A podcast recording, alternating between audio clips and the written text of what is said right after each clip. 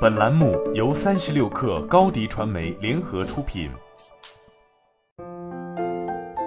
本文来自微信公众号“光剑实验室”。十年前，我在微软的招聘部门工作，有很多同事和候选人去了国内的创业公司。那是“九九六”这个说法刚刚兴起的时候。当习惯了谈论工作和生活平衡的大家谈起了“九九六”，虽然有感到不可思议之处。但也是带着一份敬佩或骄傲之情的，人们对这种激进的工作文化趋之若鹜，因为创业者们是在搏这个国家和自己的未来，为了成就和财富，所有付出都是合理的。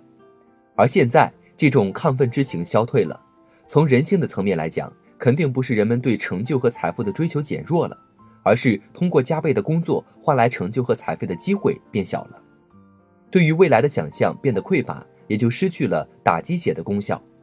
如果要坚持超负荷的工作，就需要其他的意义。大家也许还记得前阵子流传朋友圈的特斯拉的文章，这个公司带给员工的压迫感是远超九九六的。但转发的人大部分是惊叹而不是诋毁，为什么呢？特斯拉有一个足够宏大的使命，使得员工为之卖命是让人信服的，这就是一种其他的意义。但纵观国内的互联网公司，能让人有使命感的少之又少。再回到我在微软工作的时候，对于当时的我来说，微软不具备什么宏大的使命感。许多同事确实也工作得很轻松，但实际上我每周平均工作时间在六十五小时以上。为什么呢？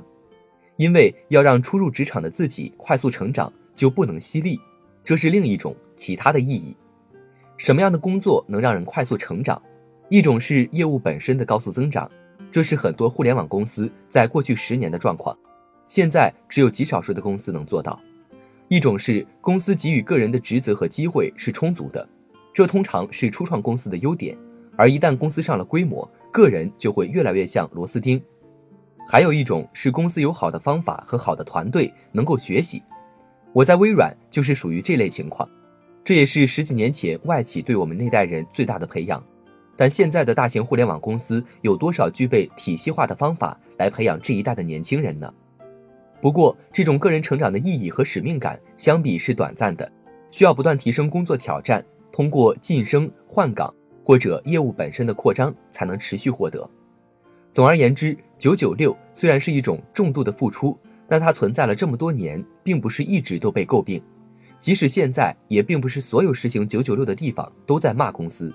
说明并不是任何时候九九六都是不值得的，在其冲突爆发的地方，很可能是出现了使命感、成就感、金钱回报和个人成长都不足的情况。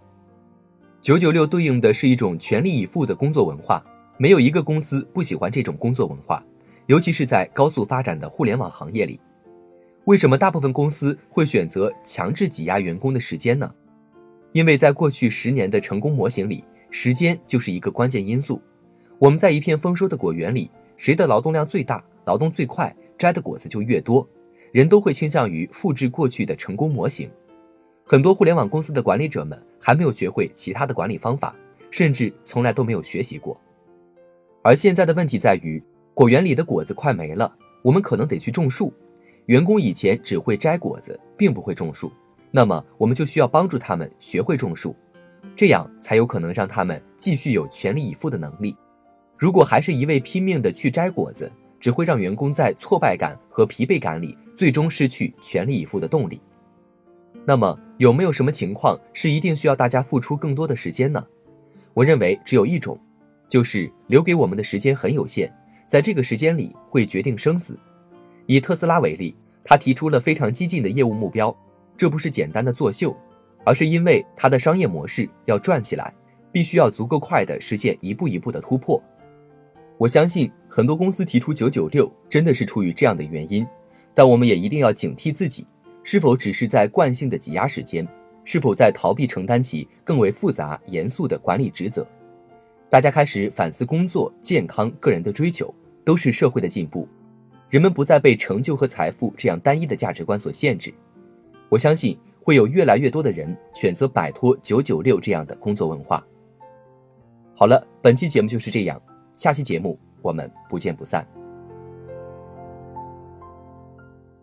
欢迎加入三十六课官方社群，添加微信 hello 三十六课，h e l l o 三六 k 二，获取独家商业资讯，听大咖讲风口，聊创业，和上万课友一起交流学习。高迪传媒，我们制造影响力。商务合作，请关注公众号高迪传媒。